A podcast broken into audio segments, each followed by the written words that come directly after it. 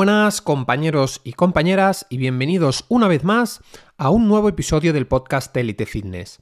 Como sabréis, mi nombre es Marc Romera y en este nuevo programa de preguntas y respuestas responderemos a las siguientes consultas.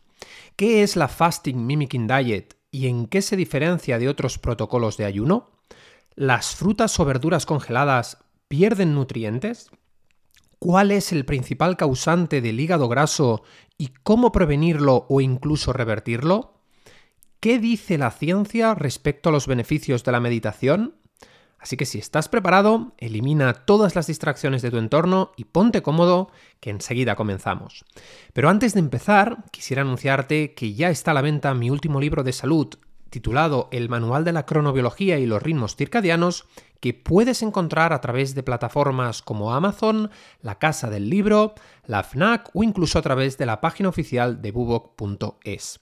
Por otra parte, si tuviera que recomendar el café de la mejor calidad, ecológico, seleccionado cuidadosamente, con un sabor distinto y y a la vez equilibrado, que además está disponible tanto en grano como molido o en cápsulas compostables compatibles con la máquina Nespresso, sin duda te recomendaría el de la marca Orisense Coffee, donde puedes utilizar mi código de descuento ELITE10, todo junto y en mayúsculas, en su página web orisenscoffee.com.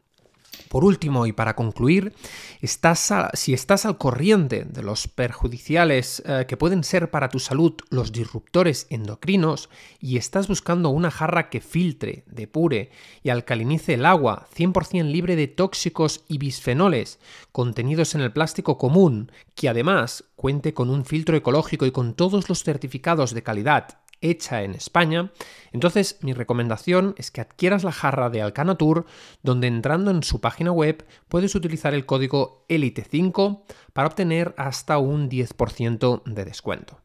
Una vez dicho esto, ahora sí compañeros, empezamos con el programa.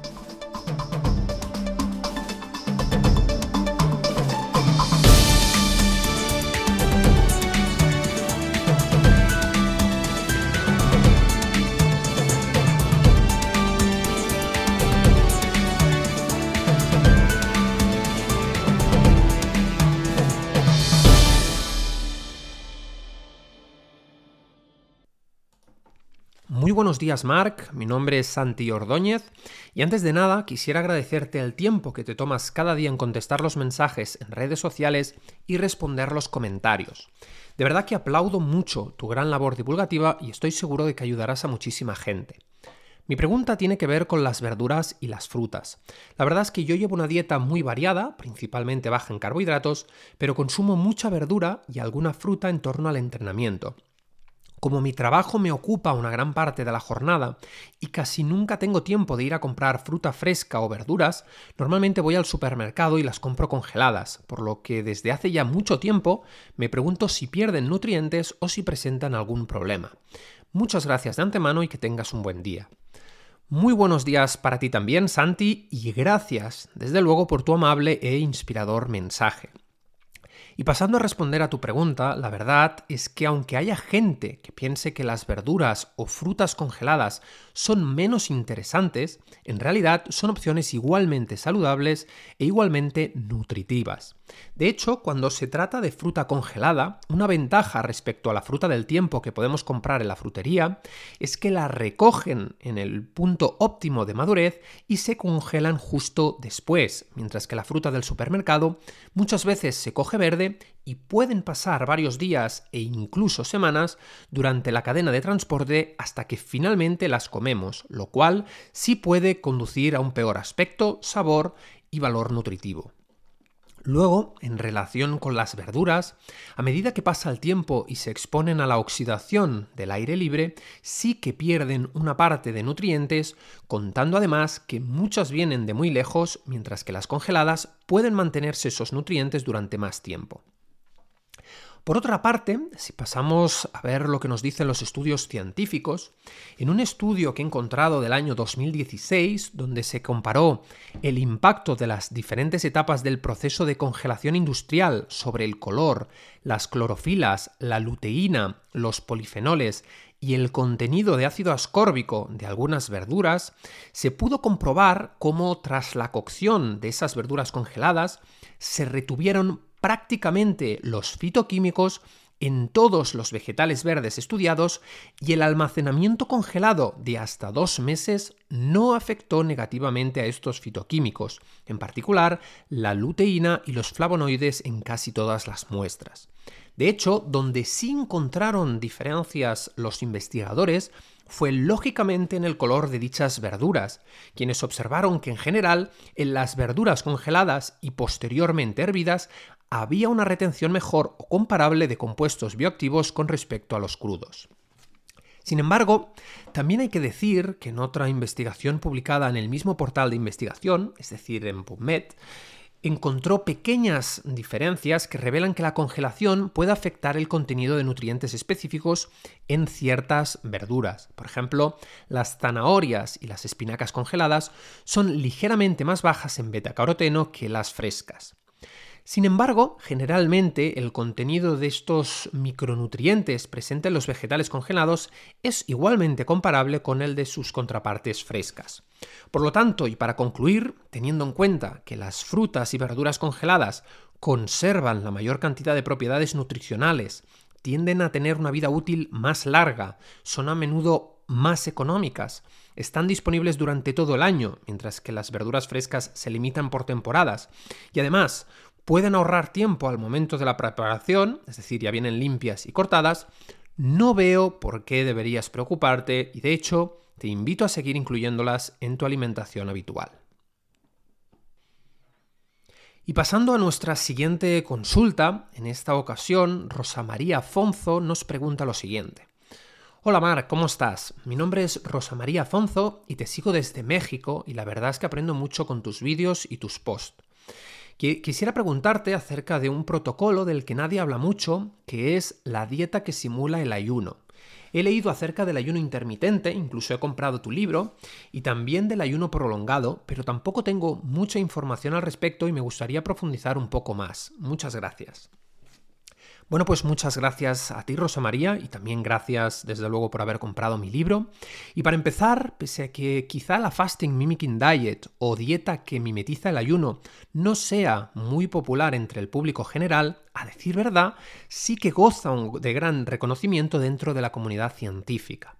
De hecho, este protocolo tiene su origen en el ámbito clínico y fue diseñada por el reconocido catedrático de gerontología, profesor y doctor Walter Longo. Al igual que sucede con otras estrategias como el ayuno prolongado, este tipo de dieta se asocia a mayor longevidad y menores tasas de cáncer, motivo por el cual se ha popularizado tanto en la comunidad médica. La principal diferencia respecto al ayuno prolongado es desde luego su adherencia, es decir, si bien los beneficios de los ayunos prolongados previos a un tratamiento contra el cáncer son ya reconocidos desde hace ya mucho tiempo, el problema que tiene este enfoque es que para muchos es poco atractivo dejar de comer durante varios días. De ahí precisamente la Fasting Mimicking Diet de Walter Longo surgió como una alternativa razonable donde según el propio desarrollador de este método se consiguen, aunque suene paradójico y contradictorio, muchos de los beneficios del ayuno sin dejar de comer.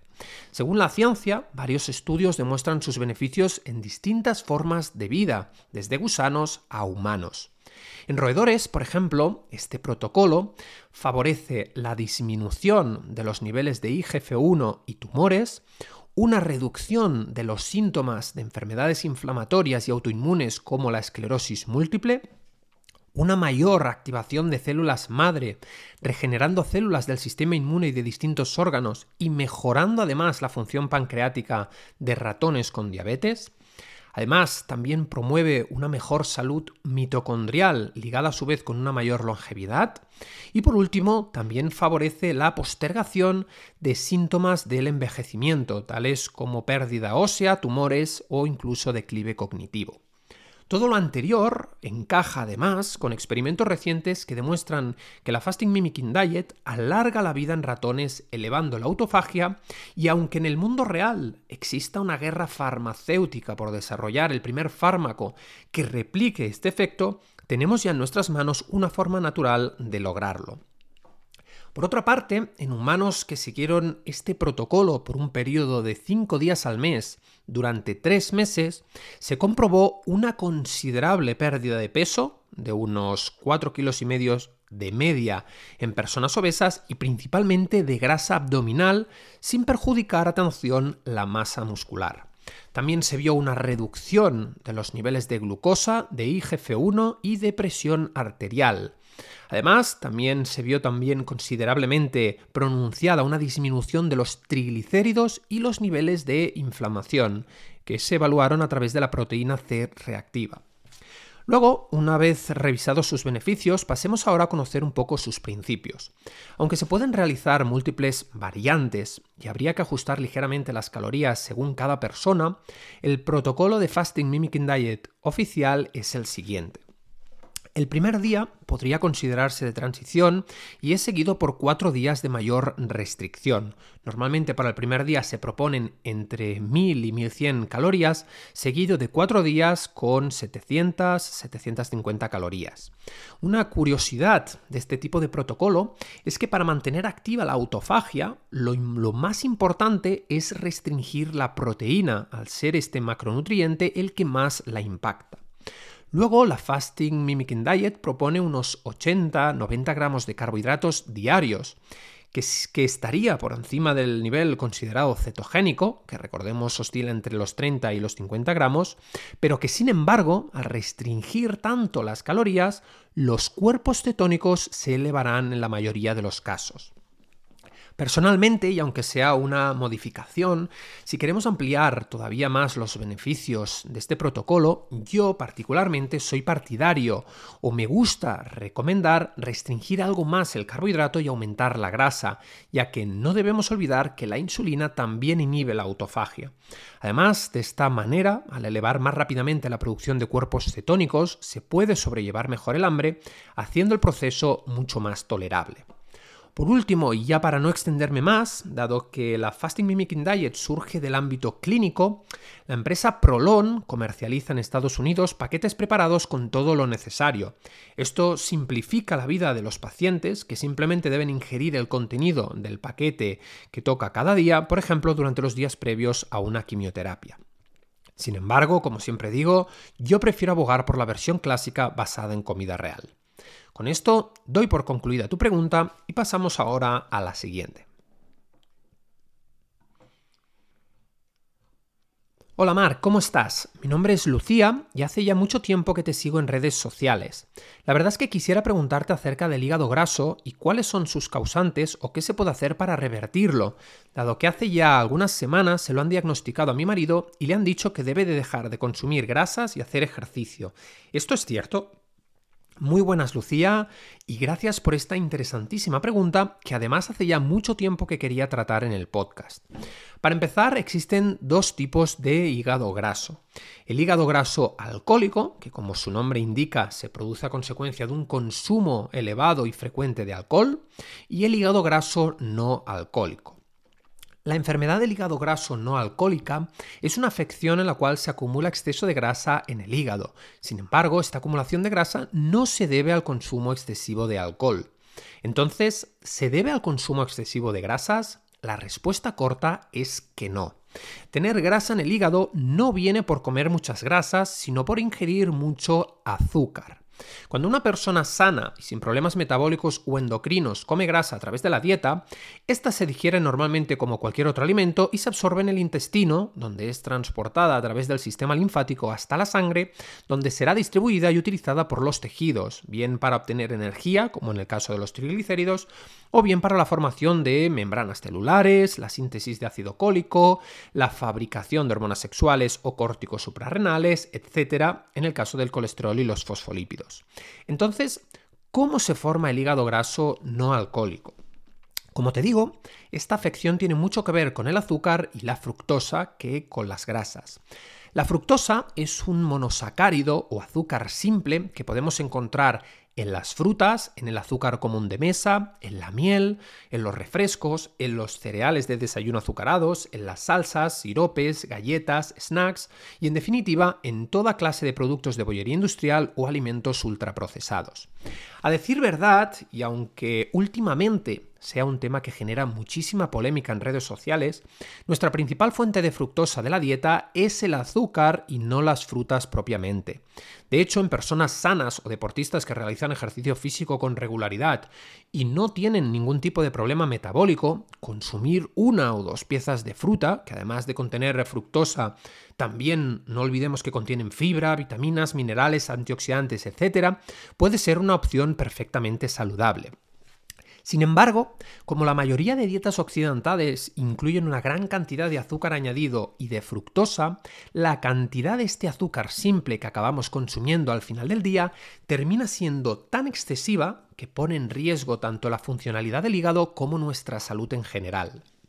Una peculiaridad de la fructosa es que a diferencia de la glucosa, que básicamente es el producto final de la descomposición de todos los carbohidratos en nuestro cuerpo, esta no puede circular libremente en sangre porque no cumple fines energéticos y por tanto debe metabolizarse inmediatamente en el hígado, convirtiéndose una pequeña parte en glucosa a través de ciertas enzimas específicas y haciendo que el excedente se transforme y almacene, atención, en forma de grasa.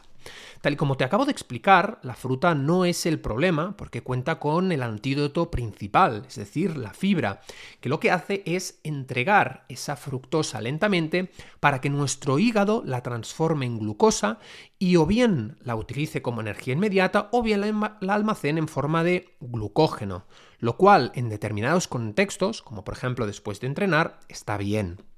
El problema viene cuando consumimos una gran cantidad de productos procesados o industriales que están cargados de azúcar. Este azúcar de mesa está literalmente formado por la unión de glucosa y fructosa, casi eh, de un modo muy parecido al de la miel. Cuando ingerimos dos azucarillos con el café con leche de la mañana, cuando tomamos un Nestí a media mañana, cuando comemos el postre al mediodía, cuando comemos las galletitas con el azúcar del cortado a media tarde y repetimos esta rutina una y otra y otra vez constantemente, al final estamos enviando oleadas de fructosa al hígado que tiene que convertir en grasa para ser almacenada inmediatamente como energía de reserva. Este proceso se conoce como lipogénesis de novo y es uno de los grandes causantes de la obesidad y del hígado graso no alcohólico. Es más, un sobreconsumo de fructosa eleva los niveles de triglicéridos en sangre de manera alarmante, provocando hipertrigliceridemia, hiperuricemia, que es decir, la elevación de ácido úrico, gota, hipertensión, resistencia a la insulina, resistencia a la leptina, que es una hormona vinculada con la sociedad, etcétera, etcétera. Cuando llegados a cierto punto el hígado fabrica más grasa de la que puede transportar al tejido adiposo, esta empieza a acumularse. Cuando se acumula mucha grasa, este órgano se llena de grasa, ocasionando precisamente el hígado graso no alcohólico. ¿Cuál es la conclusión entonces? La conclusión es que no son las grasas de alimentos saludables como el aguacate, los frutos secos, las aceitunas, los pescados azules, huevos, etc., las que causan hígado graso, sino, insisto, los azúcares. Además, también vale la pena recordar que las verdaderas grasas perjudiciales para nuestra salud son las grasas trans, que precisamente están contenidas en todos esos alimentos ultraprocesados junto con cantidades indecentes de azúcar. Por lo tanto, el mejor consejo que puedo darle a tu marido, además de cambiar de médico, es que elimine drásticamente los productos ultraprocesados, minimiza o excluye eh, el consumo de azúcar, haga ejercicio físico con regularidad, mantenga una dieta baja en carbohidratos, quizás implemente alguna estrategia bien pautada de ayuno intermitente y sobre todo que escuche este podcast. Una vez dicho esto, pasamos ahora con la siguiente consulta. Muy buenas, Mark. Mi nombre es Jorge y te escribo desde un pueblecito de la provincia de León. Quisiera preguntarte acerca de los beneficios de la meditación contrastados por la ciencia, para poder comprobar realmente si este hábito aporta mucho o es que está sobrevalorado tal y como pienso. ¿Tú qué me dices? Muy buenas a ti, Jorge, y gracias por tu pregunta. A ver, de entrada, lo que está más que claro es que en el mundo moderno en el que vivimos, cada vez más tenemos que reconocer como un hecho innegable que quien más, quien menos, vivimos en un entorno caracterizado por un estrés permanente. Todo ello, tal y como explico, por ejemplo, en el episodio 4 y en el episodio 6 de este podcast, nos lleva a elevar de manera crónica nuestros niveles de cortisol, ocasionando a la larga graves perjuicios. Por ello, implementar de entrada cualquier técnica relacionada con una disminución del estrés tenderá a aportar beneficios en mayor o menor medida. Sin embargo, esto es desde luego mi opinión y vamos a ver qué dice la ciencia al respecto. Para empezar, la meditación no es una práctica nada nueva y de hecho tiene sus raíces en antiguas prácticas orientales como el budismo, una tradición que cuenta con más de 2500 años. A pesar de que muchas personas la asocian con una práctica religiosa, la meditación es una práctica secular, es decir, no necesitas creer nada ni adherirte a ninguna doctrina para practicarla. En su esencia, la meditación es el estudio de la mente y sus contenidos, y a la cualidad de la mente, que se cultiva mediante su práctica, se la conoce como mindfulness o atención plena. El mindfulness no es algo místico, de hecho es un estado en el que se presta atención a los contenidos de la conciencia, tales como pensamientos, sensaciones, emociones, sin juzgarlos, sean o no sean agradables. Esta práctica representa estar consciente de lo que sea que aparezca en la mente, sin aferrarse a las expectativas placenteras ni repeler las desagradables. No se trata de tener algún tipo de experiencia específica, sino de observar tu experiencia más claramente. Por ejemplo, si tienes dolor, el objetivo de la atención plena no es eliminarlo, sino observarlos sin emitir juicios acerca de esa sensación. El concepto de mindfulness es simple, aunque la práctica no es fácil. Pero, ¿por qué es interesante desarrollar este estado mental? Principalmente porque todas nuestras experiencias son moldeadas por nuestra mente y la atención que prestamos al momento presente determina en gran medida la calidad de nuestras experiencias. Cultivar el estado de mindfulness tiene el potencial no solo de mejorar nuestra salud, sino todos los aspectos de nuestras vidas. Según la ciencia, desarrollar el estado de mindfulness mediante la meditación mejora muchos componentes de la salud física y mental. Mejora, por ejemplo, la presión arterial, la función inmune y reduce los niveles de cortisol. También reduce la ansiedad, la depresión, la angustia, el estrés, la probabilidad de convertirte en una persona neurótica e incluso los pensamientos negativos.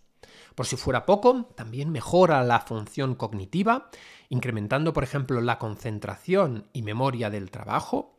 También eleva la expresión de genes relacionados con el metabolismo de la energía, la función mitocondrial, el mantenimiento de los telómeros e incluso reduce la expresión de genes ligados a respuestas inflamatorias. Por otra parte, también mejora la calidad del sueño, ayuda a recuperarse del entrenamiento y por último también es un excelente recurso para lidiar con el dolor, bien sea agudo o bien sea crónico. Efectivamente, y concluyendo con tu pregunta, compañero Jorge, meditar ha demostrado ser, por la ciencia, un gran hábito para incluir en tu rutina de hábitos. Así que te animo a probarlo y en unos días me cuentas su experiencia. Y con esta consulta damos por concluido el programa de preguntas y respuestas de hoy y quisiera despedirme dándoos las gracias una vez más por escuchar y puntuar positivamente este podcast y por formar parte del crecimiento de Elite Fitness. No olvidéis que podéis seguirme en las redes sociales, tanto en Instagram como en TikTok, o incluso os animo a suscribiros a mi nuevo canal de YouTube para más información relacionada con el entrenamiento, la nutrición o en definitiva todo lo que tenga que ver con la salud integral. Gracias a todos y que paséis un gran día.